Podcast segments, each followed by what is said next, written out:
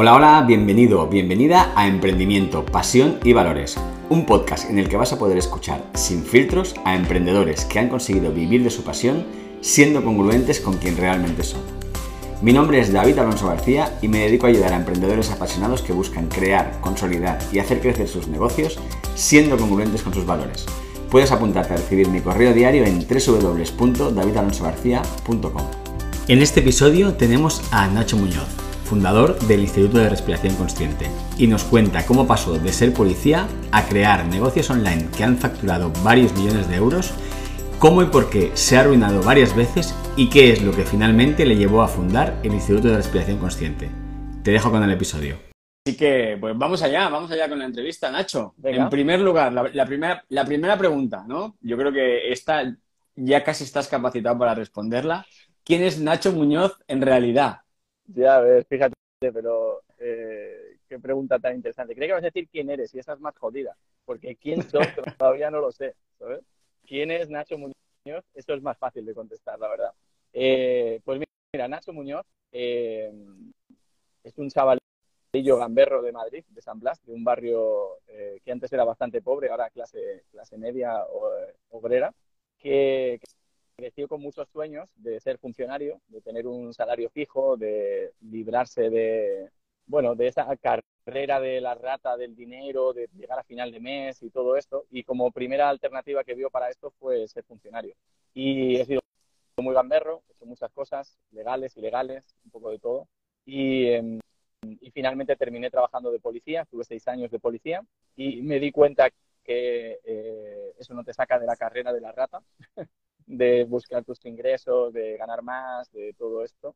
Y entonces me hice emprendedor y empecé vendiendo cursos online sobre hipnosis al principio, coaching, PNL, marketing, emprendimiento, cursos online. Bueno, ahora estoy con la respiración y en esos 11 años que llevo de emprendedor, pues también me he dado cuenta que puedes estar en la misma carrera de la rata que cuando trabajas de funcionario o cuando trabajas en cualquier otro sitio, que de esto igual ya hablaremos, ¿no?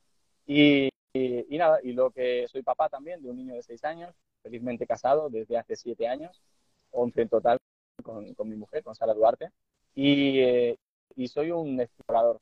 Tú ya me conoces, ¿no? Pero la gente que no me conozca, pues yo soy el que eh, se gasta el dinero en probar las cosas para ver si funcionan o en experimentarlas yo mismo, el que gasta el tiempo en leerse las cosas, en hacer lo que haya que hacer, el que es súper curioso con todo, con ver cómo funcionan por dentro las cosas, el que se ha arruinado muchas veces y probablemente me seguiré arruinando eh, alguna más, eh, cada vez con más seguridad y de una manera más así, pero, pero, seguiré fracasando muchas veces y que me encanta compartir con la gente y, y contar pues un poco desde la vulnerabilidad lo que, lo que yo voy viviendo ¿no? en, Instagram y, y, también en el podcast, que se llama Oyenaso también el podcast, Despierta con Oyenaso.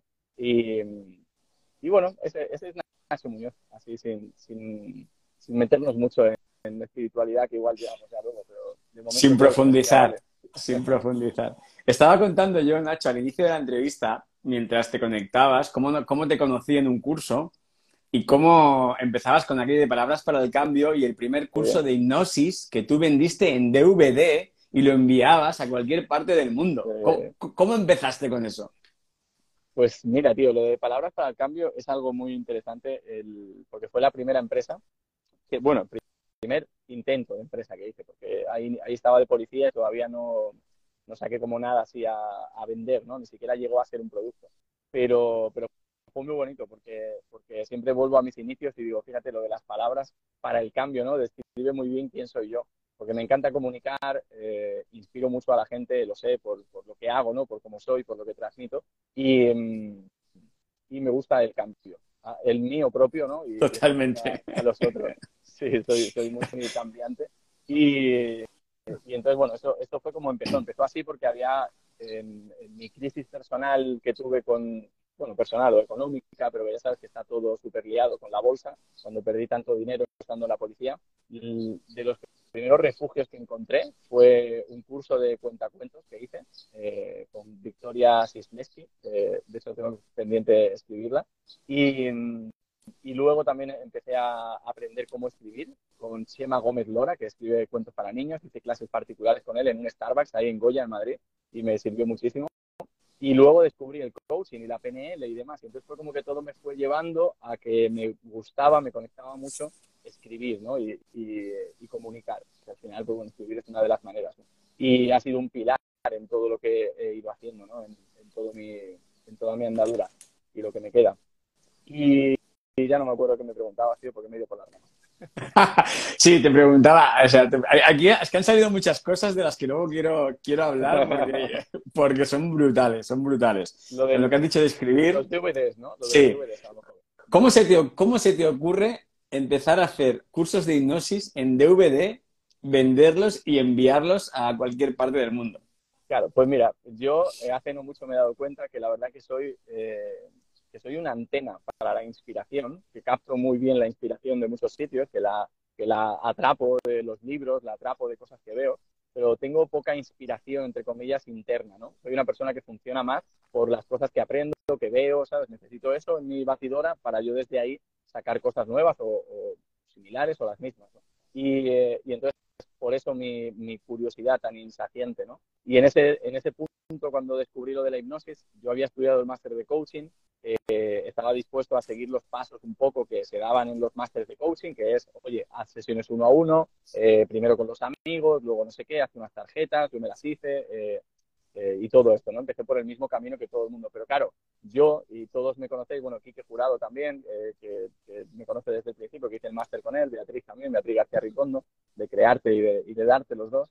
Y, mm, y yo no puedo parar, tío. A mí necesitan, tengo que tener más cosas, ¿sabes? Es como, entonces yo empecé a estudiar PNL online, empecé a estudiar eh, hipnosis online y yo no soy de estudiar hipnosis y quedármelo ahí en la cabeza. Yo estudié hipnosis y dije, oye, eh, ¿qué tengo que hacer para, o sea, para probar esto, ¿no? Y en la primera sesión que tenía de PNL, después de haber estudiado, además había sido con un panfleto así, un libro así de pequeñito de hipnosis, que lo vi y me quedó como muy claro. Digo, ah, mira, haces esto, pim, pam, pum, duerme y la persona se duerme, ¿no?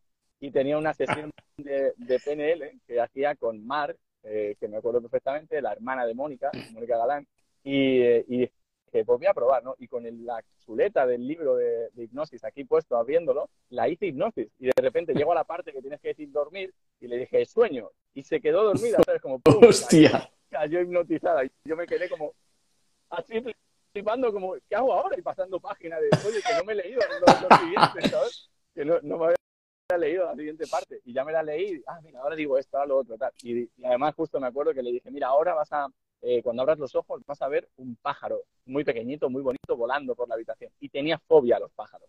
Así que imagínate cómo se puso cuando abrió los ojos.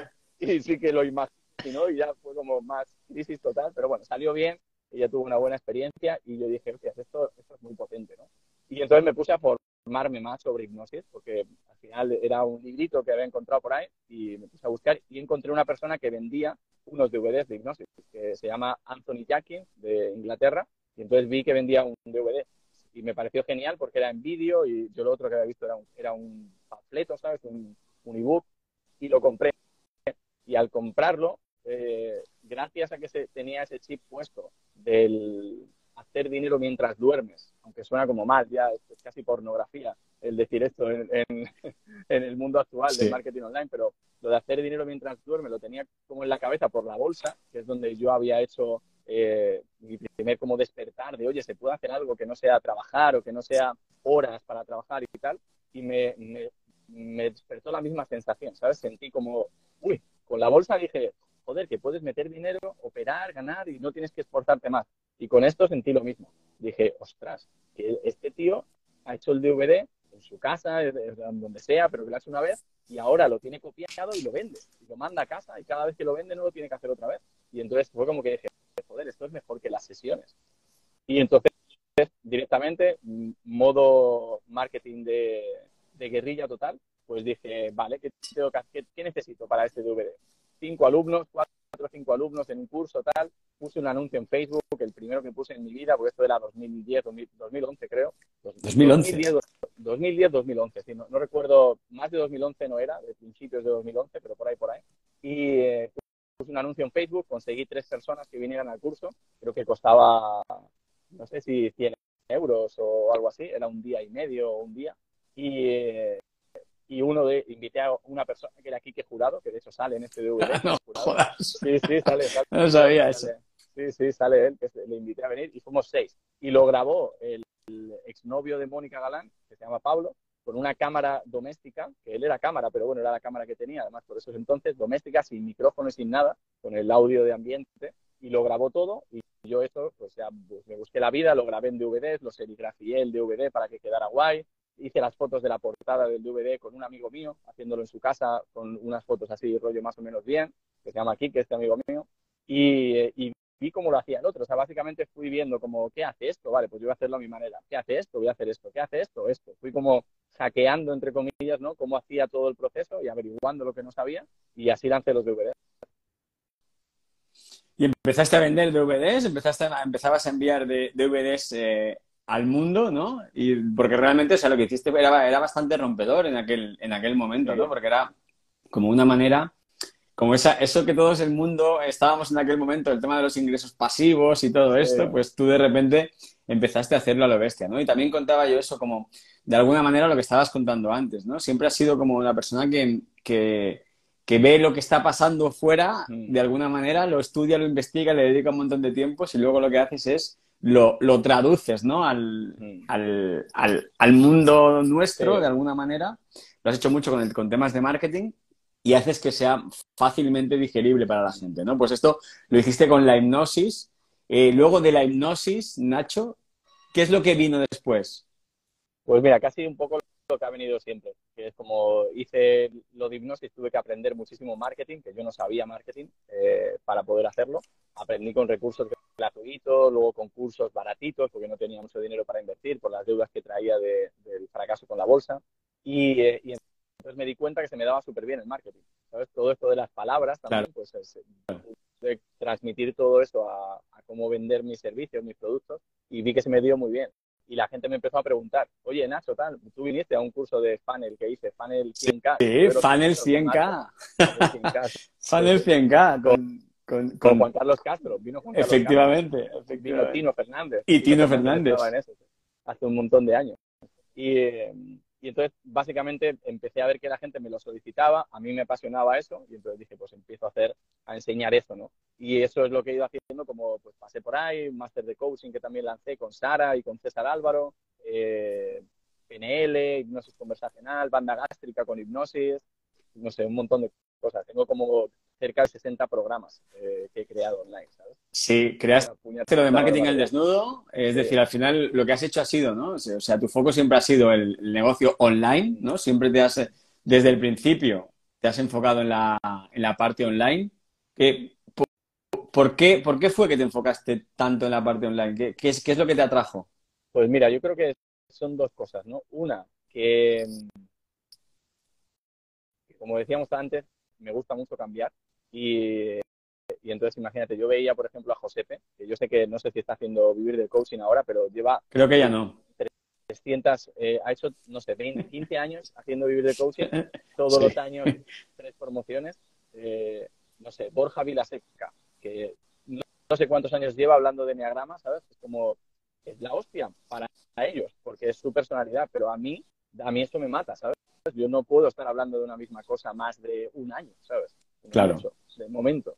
Y es mi naturaleza, el, el, seguir aprendiendo, seguir comunicando cosas nuevas, no sé, es como, va, en mí, ¿sabes? Hay un hilo conductor siempre, ¿no? En todo, que no es que vaya ahora a hablar de helados y mañana hablo de fertilidad, no, no es eso, ¿no? Pero, pero que me gusta mucho cambiar y hablar de diferentes cosas. Entonces, el mundo físico, si hacía programas físicos, eh, me costaba un montón, porque cada curso, yo hacía los cursos presenciales, que he hecho muchos también, pensando sí. en grabarlos y venderlos online, ¿sabes? Para que, se vendiera online, porque yo no quería estar haciendo el mismo curso tres, cuatro, cinco, seis veces eh, en mi vida. Yo más bien he sido de hacer el mismo curso una vez y no lo he hecho más. De oír, no sé si viniste tú, me parece que no al presencial, pero... No, este, este, que, online. Eh, eh, Tino Fernández, por ejemplo, vino a este eh, y, no sé, unas cuantas personas más y lo hice una vez, lo grabé y ya no hice más un presencial de eso, porque, bueno, es, como que mi conocimiento, el cómo enseño, lo que estoy apasionado en ese momento, necesito estar muy conectado, ¿sabes? Para, para enseñarlo. Y no puedo hacer un presencial siempre con lo mismo porque no estoy siempre conectado con lo mismo. Y es algo personal mío, ¿eh? no, no, es que esté bien esto y lo otro esté mal. Otro está perfecto y doy gracias que haya gente como Borja, como, como Borja Vilaseca, como Sergio Fernández, que bueno, Sergio habla de bastantes cosas también, que se parece un poco, aunque es más estable que yo en ese sentido, pero también habla de bastantes cosas. Eh, José, ¿sabes? Es fantástico que haya maestros con una maestría así tan grande.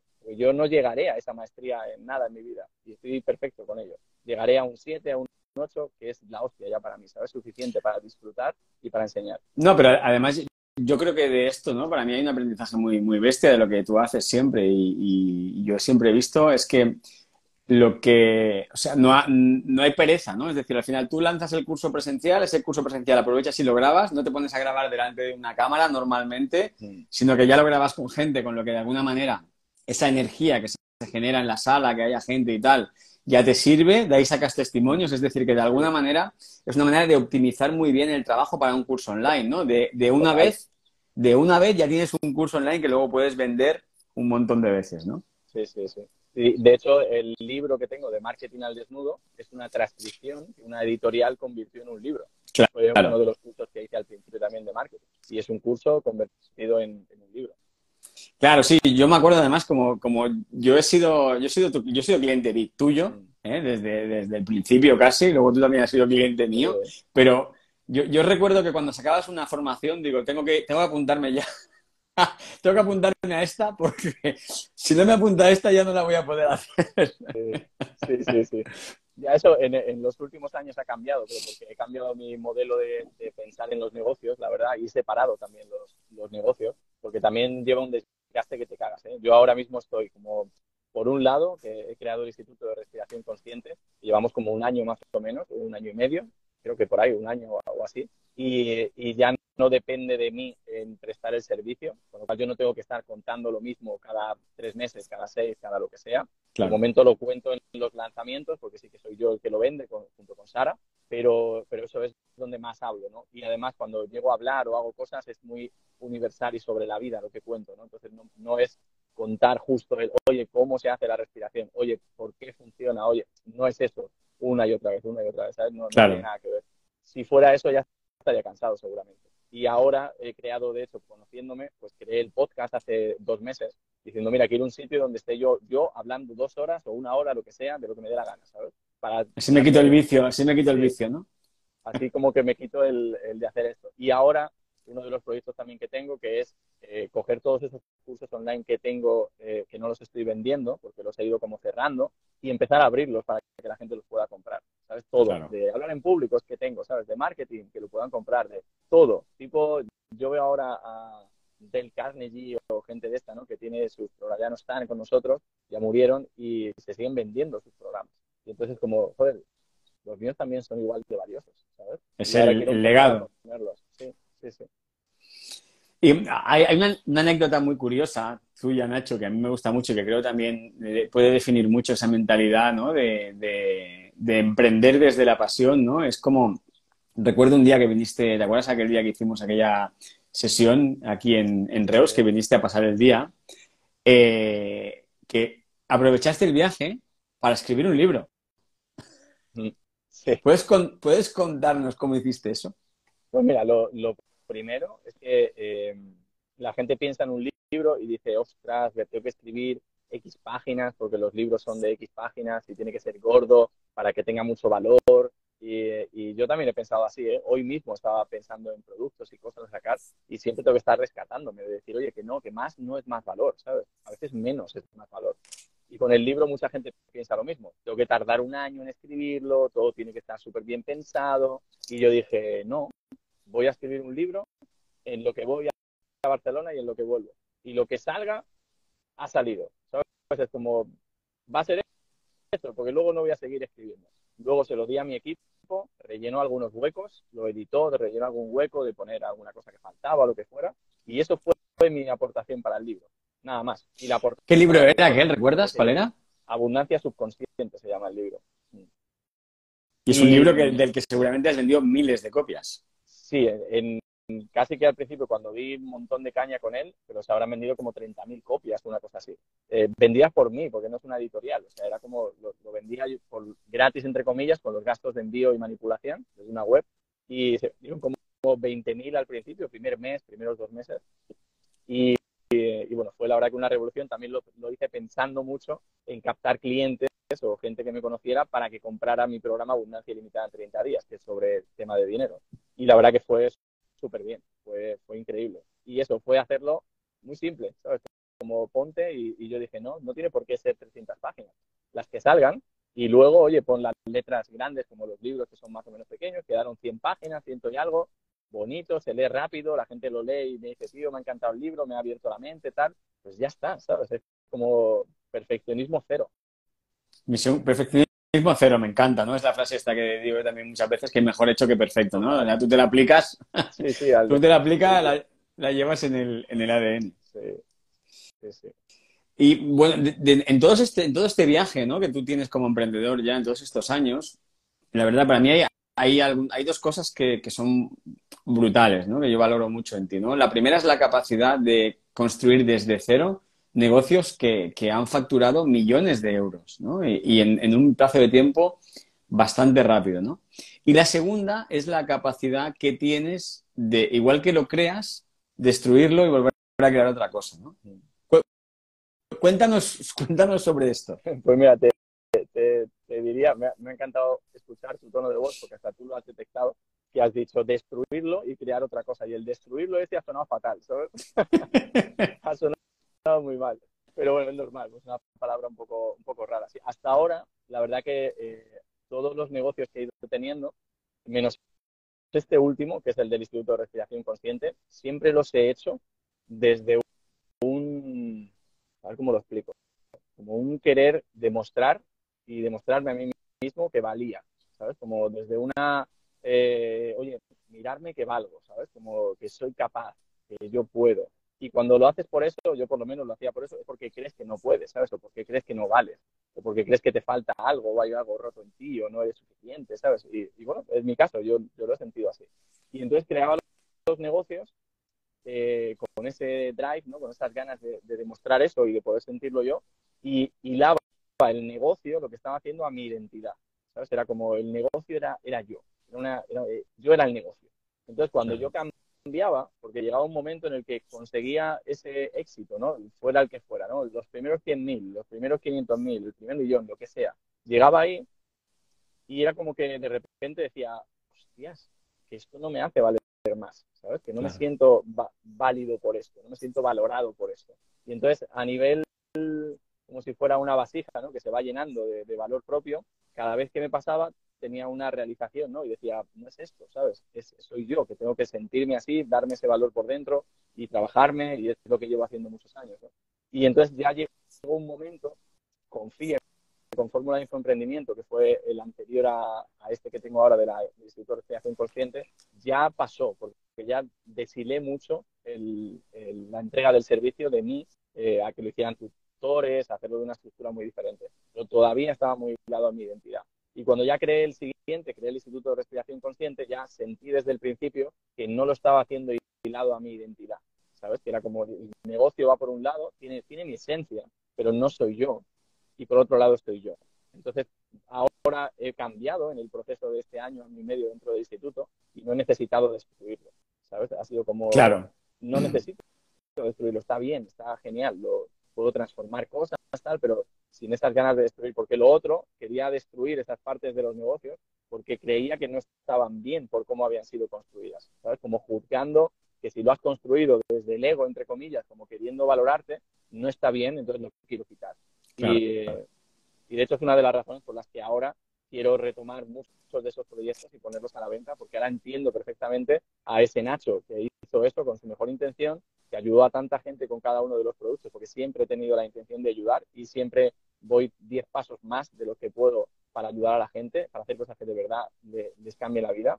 Y, digo, joder, no es justo juzgarle, ¿sabes? Y no vender eso que hizo, porque lo hizo desde el corazón y con toda su mejor intención y ayudaba mucho a la gente. Entonces estoy como volviendo a reencontrarme, que, ha sido un camino también muy interesante, que hoy mismo lo pensaba y decía, fíjate que he ido de eh, emprendedor, ganar dinero mientras duermes, conseguir millones, ser famoso, eh, vestir súper extravagante, llevar anillos eh, y relojes caros, ¿sabes? Y todas estas cosas, a, ser espiritual, ¿sabes? Que ha sido una fase que he vivido también y decir, no, no, soy espiritual y tal, y, y negarla esa otra parte, ¿no? Ahora, sentir que mi proceso actual es integrar las ¿sabes? Integrar mi parte de emprendedor, integrar mi parte ambiciosa de querer llegar alto, integrar mi parte espiritual, ¿sabes? Pero sin que ninguna se deje de, mirar a los ojos con la otra, ¿sabes? Que sean todas una parte de, oye, todos podemos convivir. Totalmente, ¿no? Y al final yo creo que también es un claro ejemplo de, ese viaje personal, ¿no?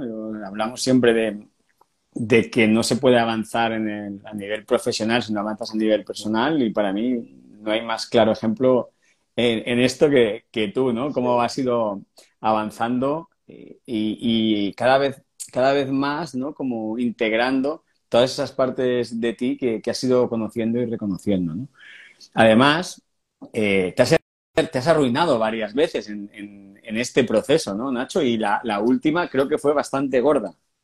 Sí, de eso todavía la estoy recuperando, ¿eh? porque eh, fíjate que yo tuve, ha sido un aprendizaje muy bonito también y que estoy viviendo desde otro sitio también en estos últimos años, porque claro, llevo esa carga, ¿no? Y yo cuando empecé mi primera ruina, fue cuando, estando en la policía, invertí en la bolsa, cogí dinero de compañeros para invertir en bolsa y terminé con una deuda de 50.000 euros. Y para que os hagáis una idea, yo perdí el dinero de mis compañeros y en vez de decírselo, para no defraudarles y para que no dejaran de valorarme, pedí préstamos, vendí el coche eh, y les devolví el dinero. Y dije, oye, aquí tienes el dinero, voy a dejar la bolsa de momento, que está esto muy que se mueve mucho, aquí lo tenéis. Y me fui a casa, estuve malo, eh, pero fatal, o sea, de pincharme penicilina, creo que era para las amígdalas, eh, sin poder ir a trabajar, ¿sabes? De, no sé si era una depresión o qué, era, pero estaba malísimo. Y, mm, y, ahí perdí 50.000 euros. En la, última, en la última vez que me arruiné, que fue hace dos años más o menos, mi deuda era en 400.000 euros. Habías multiplicado por, por 8. Imagínate, imagínate por 8, ¿no? Y si esos 400.000 euros los hubiera perdido el Nacho, que perdió los 50.000, yo estoy seguro que me había dado un paro cardíaco, ¿sabes? O me había suicidado, y no estoy bromeando, lo digo totalmente en serio. Es muy probable que si una persona que no está preparada para eso, de repente tiene una duda de 400.000 euros, se suicide, y, lo veo, es que ha pasado, ¿sabes? Cuando pasó los crash de la bolsa, cosas de este estilo, personas que no estaban preparadas para tener una deuda así o un bajón así, se tiraban por la ventana. Y a mí me sucedió y dije, ok, lo pasé mal, ¿eh? porque lo pasé mal y, ha sido una época dura. Pero, pero era como, vale, tengo las habilidades, ¿sabes? Si me ha pasado y si, si, he tenido esta deuda es porque he generado mucho más. Había facturado hasta ese entonces como 5 millones de euros. Entonces es como que dices, vale, sí, tengo esta deuda, estoy en este punto, pero tengo los recursos no recursos financieros, recursos de otras cosas que has construido, tu marca personal, porque siempre he estado ahí para la gente, aunque tengo haters como todo el mundo, ¿no? Pero, pero tengo una marca personal potente porque siempre he dado la cara. Eh, la, lista de correo, que era muy pequeña por ese entonces, porque se, había ido perdiendo, ¿no? Pero tienes y puedes salir de ahí, ¿sabes? Y, y no te llegas si no estás preparado, porque si no es que te vas para otro barrio. Entonces, bueno, y me ha pasado más veces, pero la vez más gorda ha sido esa. Sí, y cómo, es decir, para alguna persona ¿no? que a lo mejor esté en esta situación, igual no es ese importe, yo creo que 400.000 euros ya es un señor importe de una deuda, no es una hipoteca, sino simplemente, no, no, tenías un negocio que para tirarlo adelante fuiste asumiendo unas deudas y cuando te diste cuenta estabas ahí con cuatro... Yo me acuerdo además que justamente en esa época fue cuando las últimas veces que estuve ahí contigo en casa, en tu casa, y la, y la verdad que o sea, cómo tú lo gestionabas, cómo tú lo gestionaste, eso es como lo estás contando, ¿no? Eh, yo recuerdo esa conversación contigo, ¿no? Es decir, que yo decía, madre mía, tío, si me pasara a mí no sé lo que haría, ¿no? Y tú, bueno, vale, ¿no? Em, cuál dirías que, ha sido la, clave para, para poder asumir eso con esa naturalidad para ti? Pues mira, yo creo que una de las claves, pues yo, yo miré todo, ¿no? Es como que me gusta ver las cosas tal y como son. De hecho, hace nada he estado en el retiro Vipassana, que, hice el segundo, em, y, ya creo que ya te conté que el primero fue bastante heavy, el segundo ha ido mucho mejor. Y, em, Y en esta segunda vez, o sea, cuando estaba con ese nivel de, deuda, yo soy una persona también que me puedo meter en mi mente como todo el mundo y ponerte ahí a, a darle vueltas, a castigarte y todo esto. Pero yo me gusta bastante, llega un momento en que mi mente me dice, vale, vamos a ver la realidad tal y como es. Y entonces yo miro cómo es la realidad. Y digo, vale, ¿cuánto debo? Tanto. Eh, ¿Qué necesito? Tanto. Oye, ¿puedo pedir, puedo declararme y no pagar nada? Y quedé con una persona que lo había hecho, que había conseguido la ley de la segunda oportunidad. Ah, me acuerdo que la conocimos ahí en Málaga. Sí, sí. Exacto, con esa persona. sí, sí, sí. De una historia de Josepe, pues quedé con él. Eh, y me dijo, tío, si si tú crees que tienes la posibilidad de generar ese dinero, no pidas eso, ¿sabes? No te metas en ese jaleo. Y dije, ok, pues ya está, pues lo voy a generar. Y fue como tomé la decisión. Dije, no puede ser por aquí, no me compensa, no me gusta, no me gusta la sensación, pues entonces es por el otro lado. Y viendo eso, pues me pongo a currar, ¿sabes?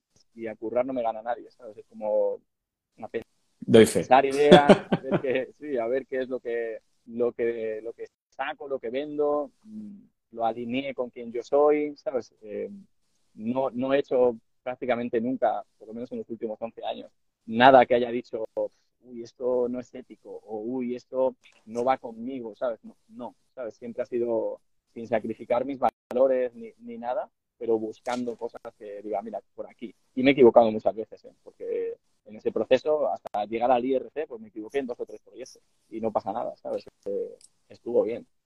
Ahora vamos a hablar, porque quiero hablar también de, este proyecto, del IRC, que me parece un proyecto muy chulo. Pero también te quería hacer una pregunta con respecto a los haters, ¿no? Porque, bueno, tú y yo hace mucho que nos conocemos, somos amigos, y, mucha gente, a veces, ¿no? Cuando me veía, o me veía contigo, ¿no? Cuando yo promocionaba algunas cosas tuyas, me decía, hostia, pero Nacho Muñoz, si ese tío, no sé qué, es un vende es un vende humo, no sé qué. Y yo decía, hostia, tío, que no lo conocéis, ¿no? Es decir, al final, eh, la gente, los haters hablan muchas veces realmente sin conocer lo que hay detrás de la persona.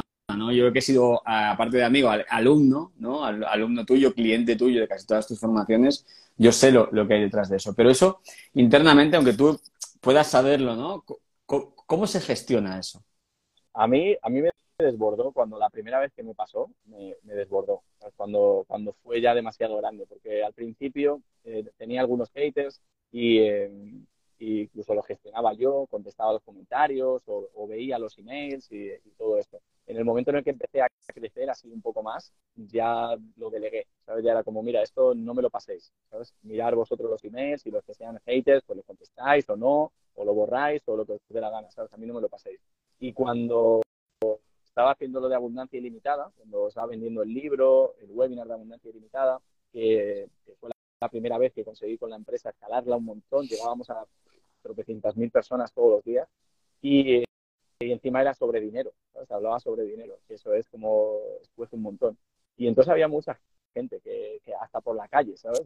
en plan, incluso una vez en, por email me amenazaron en plan, mira, eres un ladrón, eh, no sé qué, sé, dónde vives, y me decía incluso dónde vivía, y, y, sé a qué guardería va tu hijo. Y cualquier día voy a ir y te voy a dar una paliza, o sea, en plan muy heavy, ¿sabes? Casi voy a la policía. Lo pude gestionar con la persona porque sabía quién era y, y al final se quedó en nada, pero, pero fue como heavy y creo que esto me marcó un montón porque fue como, hostia puta, ¿sabes? Que, que, que luego es que la gente además te, ve por la calle, ¿sabes? Y te paran por la calle. No te suelen decir nada por la calle, ¿eh? porque la gente es bastante, es más en el anonimato de internet o de un email donde se suele hacer más. Pero yo sé que fue una de las razones por las que ese proceso lo dinamité, ¿sabes? Porque cerré las oficinas, eché a todo el mundo, chapé ese proyecto y sé que una de las razones fue porque no pude soportar el nivel de exposición que tenía y el nivel de, claro, tú imagínate una persona que hace que un motivador muy grande es,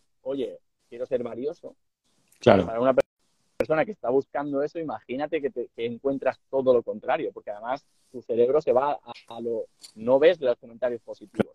Claro, solo ves lo negativo. Negativos los que se te quedan en la cabeza. Entonces, yo creo que fue una de las razones por las que ahí en ese aprendizaje me costó cerrar la empresa, despedir a un montón de personas y, y todo.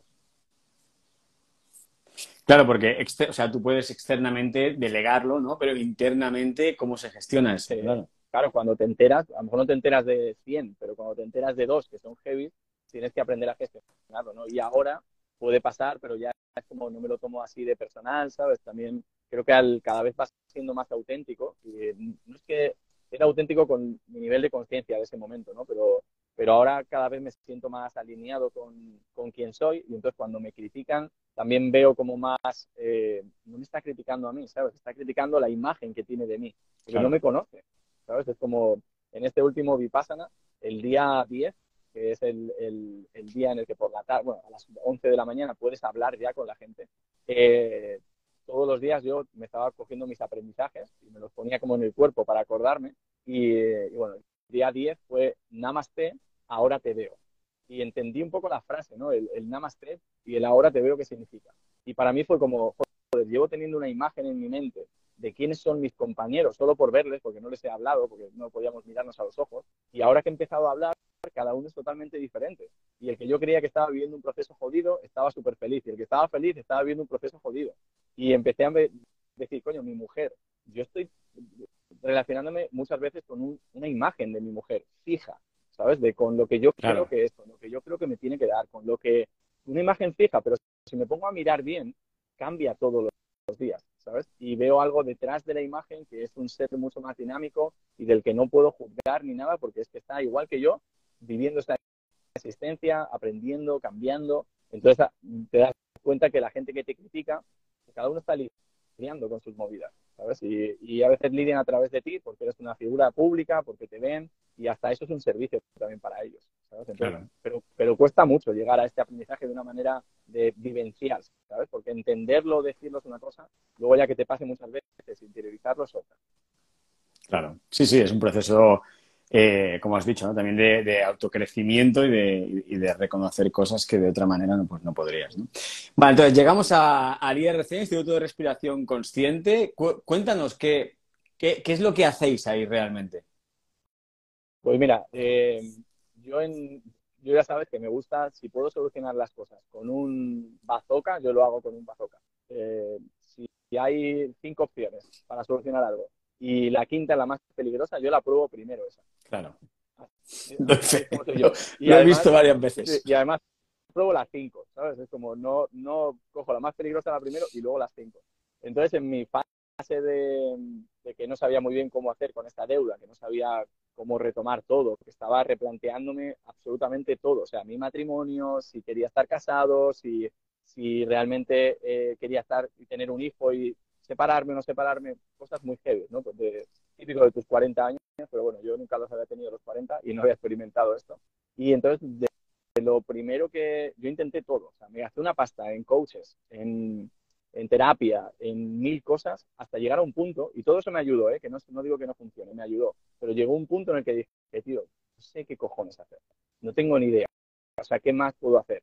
No sabía, o sea, era como, no existe nada que me pueda ayudar. Y de repente aparecieron eh, la ayahuasca, ¿sabes? Las sustancias psicodélicas.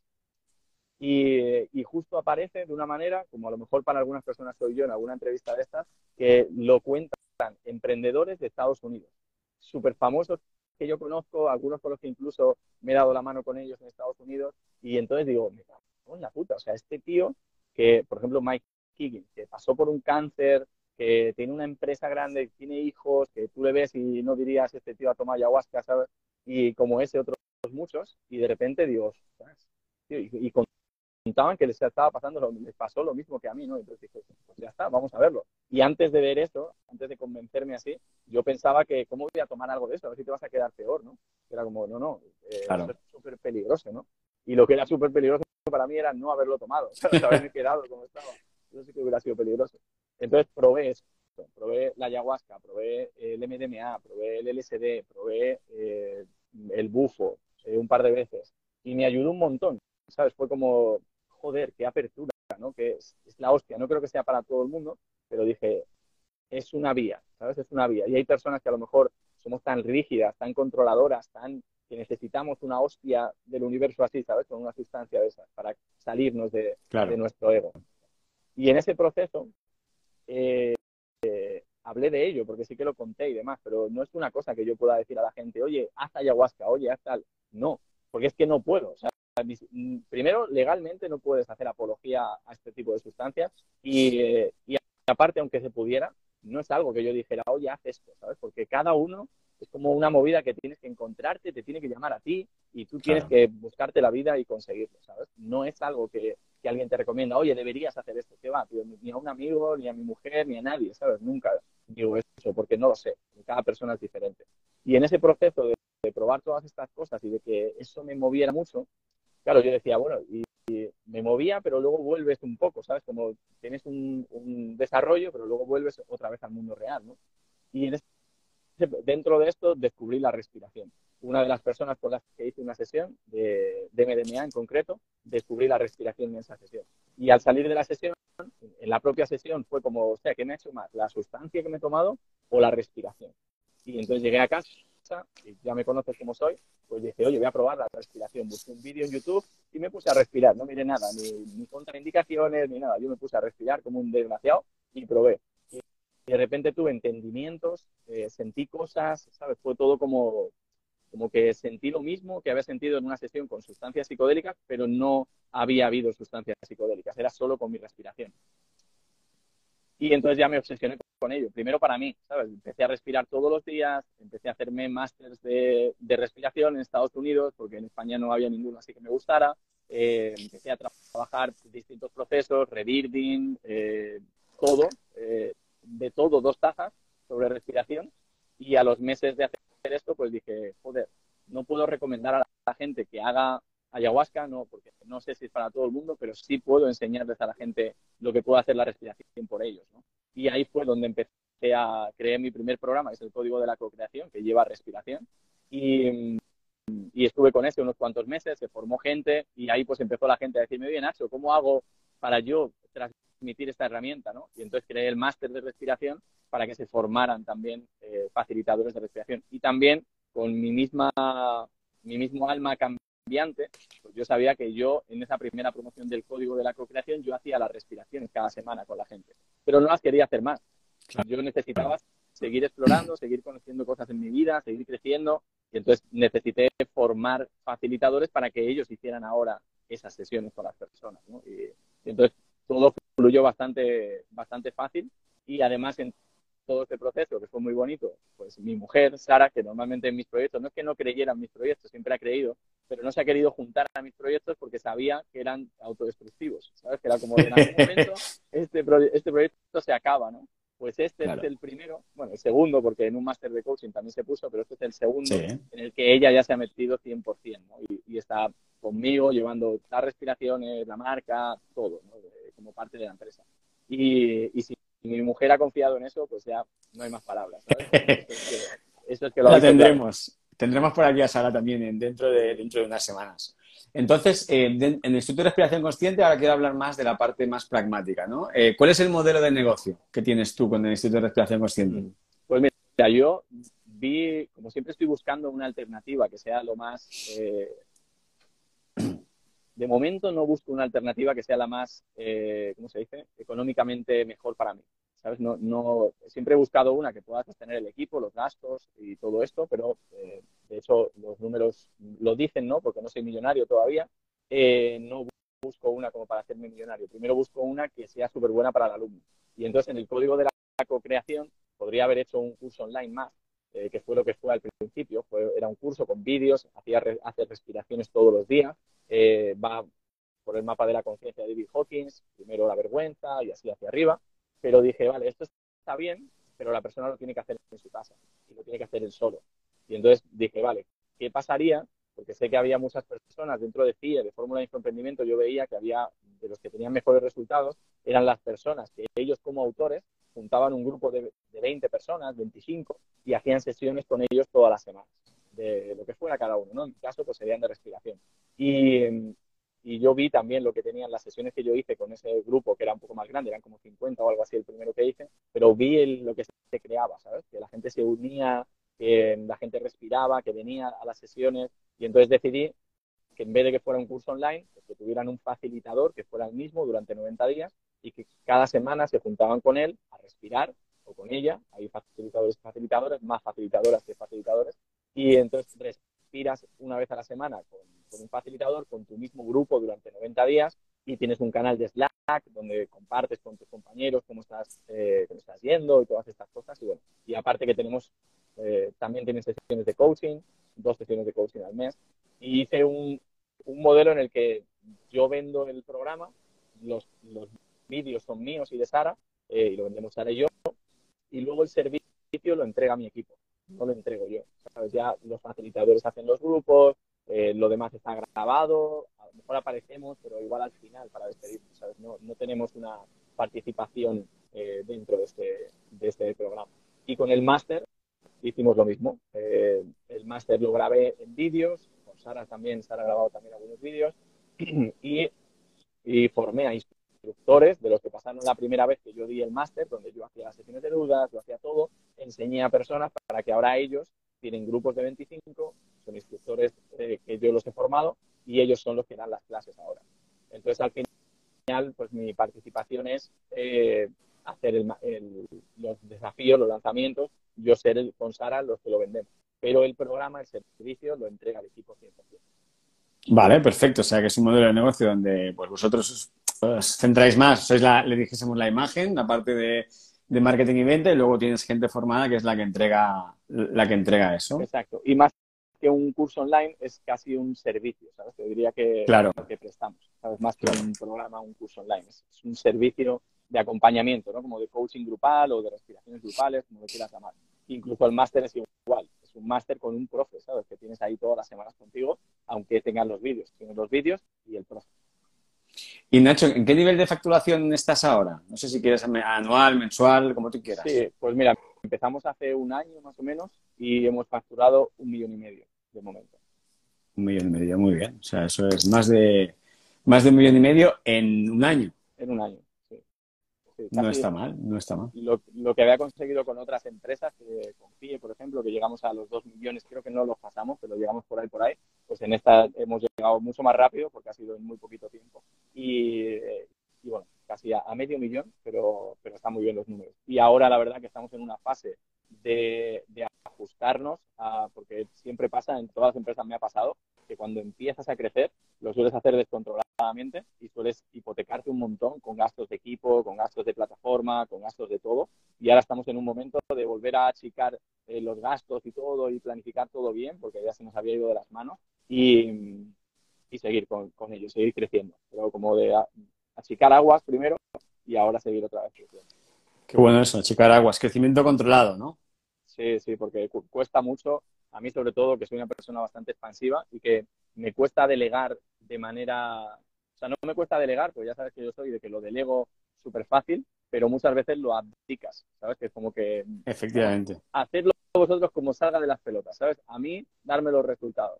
Y muchas veces no funciona eso. Y, y, bueno, me sirve para empezar con el negocio muchas veces porque te ayuda a crecer más rápido y si tienes buen ojo y aciertas con la gente, pues funciona bien, pero también tiene su precio. Y es que en algún momento te toca meterte tú, volver a reorganizar, eh, ver cosas que no se han hecho bien, porque un error pequeño, cuando eres pequeño no se nota casi, pero cuando creces claro. ese error pequeño desvía todo el avión, ¿sabes? Claro. Y entonces en algún momento pues te toca, te toca rectificar. Y Nacho, pa para acabar, la, la, última pregunta que te haría es para, para, aquellos emprendedores que se puedan sentir identificados con, con, esta manera de ser, ¿no? Esa manera, como tú has dicho, tú la has definido expansiva, ¿no? De, de querer hacer siempre cosas nuevas, cosas diferentes. ¿Qué, ¿Qué, qué, recomendación les darías para evitar, a lo mejor, que les pase lo que te ha pasado a ti, ¿no? El, el... O sea, que lo puedas hacer sin, sin un nivel tan grande de sufrimiento, sí, quizá, ¿no? Sí, sí. Pues pues, pues bueno, yo creo que lo primero es como, yo creo que yo no, no acepté cómo era yo desde el principio, ¿sabes? En, en, decir, oye, la primera vez que me pasó, pues me ha pasado muchas veces, o sea, tengo un montón de productos, imagínate, pero la primera ni la segunda acepté decir, ostras, que yo soy diferente, ¿sabes? Que yo no puedo ser un Borja Vilaseca, por ejemplo, claro. y hablar de neagrama todo el rato. No puedo, ¿sabes? Es como, no soy yo. Me apasiona una cosa, pero me apasiona un tiempo. No, no en general te puede apasionar un área, ¿no? El desarrollo personal y espiritual, ok, pero si me gusta el Reiki, por ejemplo, no va a ser para toda la vida, ¿sabes? No, no puedo hablar de eso toda la vida yo por mi personalidad. Entonces creo que reconocer eso de lo primero y no querer ser como no eres, porque yo era que me forzaba, que quería ser como la gente que tenía una sola cosa, un producto, una, un hacia dónde, ¿no? Un avatar y no se salía de ahí. Eso es lo que te enseña la gente, ¿no? Es como, no, tienes que ser así. Y es como, no, no soy así. Entonces, cuando reconoces eso, puedes reconocer que si tú no eres así, tienes que ser aún más cauteloso con construir tu negocio de una manera que no dependa de ti. Porque una persona que sabe que va a ser consistente y que siempre va a ser, o mucho tiempo, enneagrama, por ejemplo, pues coño, es que puede eh, tomar ciertos riesgos, ciertas cosas, porque va a ser más consistente. Pero tú no puedes, porque tú sabes que en algún momento tu interés va a bajar, tu pasión va a bajar y vas a querer empezar a hablar de otra cosa. Y entonces no puede que todo tu negocio dependa de eso. Entonces es como adaptarte a esa parte y, reconocerla, abrazarla y decir, ok, pues voy a ser más cauteloso con cuál es mi plan ¿no? para hacer esto. Cómo, cómo amortiguo que esto va a suceder en algún momento y cómo aprovecho al máximo lo que estoy construyendo para que aunque yo no esté apasionado, pueda seguir funcionando. Qué bueno. Muy bueno, Nacho. Pues eh, nada, ¿dónde te encuentra la gente que quiera saber más de ti, que quiera saber sobre el Instituto de Respiración Consciente? Además de, de Instagram, que es que estás como Oye Nacho, que estamos aquí ahora en directo, pero para la gente que lo escuche luego. Pues mira, yo creo que lo más valioso que, podéis hacer así como para empezar, en instituto de respiración.com está el IRC, por si queréis ver cualquier cosa, instituto de respiración.com. Y luego en, el, en Spotify o en Apple, despierta con Oye Nacho. Vale. Ya como seis, ocho podcasts publicados, no, digo 11, 12. Con este, esta semana sale el 12 ya. Es uno semanal. Y, la verdad que es un punto como para hablar conmigo como si estuvieras eh, casi frente a frente y hablo de cosas súper interesantes, como muy profundas, lo que me está sucediendo, algunas veces son entrevistas también, más que entrevistas es como un coloquio, cuando invito a la gente, que ya te invitaré a ti también, o sea, invitados, ya buscaremos la temática, pero siempre digo, mira, eh, tienes que venir dispuesto a que te voy a llevar la contraria y a que te voy a dar por culo en el podcast. Eh, Maravilloso. Hace poco hice uno sobre relaciones de pareja y le dije, te voy a llevar la contraria en muchas cosas, lo sabes, ¿no? Sí, sí, sí, vale, pues perfecto. Porque mm, lo hago por el oyente también, es como quiero plantear todas las perspectivas. porque muchas veces alguien dice, no, yo abortar estoy en contra. Y entonces yo digo, me puedo poner también a favor, puedo pensar en alguien en el que sí que sea una opción. Entonces yo adopto esa postura en el podcast y le digo, oye, ¿y en esta opción? ¿sabes? Porque yo en esa sí estaría a favor. Y entonces creo esa conversación, ¿no? Para incluir a la gente. Entonces creo que el podcast es un sitio muy chulo para, para conocerme más y hay un montón de, información ahí. Genial, Nacho. Pues, tío, muchísimas gracias de verdad por, por este tiempo. Creo que nos llevamos aprendizajes súper valiosos de tu experiencia en estos años como emprendedor. Y además, ¿no? Yo que también que he podido seguir toda tu trayectoria en el momento en el que estás ahora, creo que, creo que es brutal poder compartir este momento también, ¿no? De este aprendizaje, de esta parte espiritual que, que tienes. Y nada, muchísimas gracias, de verdad. Gracias a ti, David que siempre es un placer hablar contigo y nos debemos hacerlo en persona prontito. Prontito, seguro que sí, ya tengo ganas. Un abrazo. Gracias a todos. Chao, chao, abrazos a todos. Muy bien, pues hasta aquí el episodio de hoy. Muchas gracias por estar al otro lado. Recuerda que si quieres que te envíe cada día un consejo, tip o reflexión para hacer de tu pasión un negocio rentable y congruente con tus valores, tienes que ir a www.davidalonsogarcía.com y suscribirte allí a mi email diario. Nos vemos en el siguiente episodio.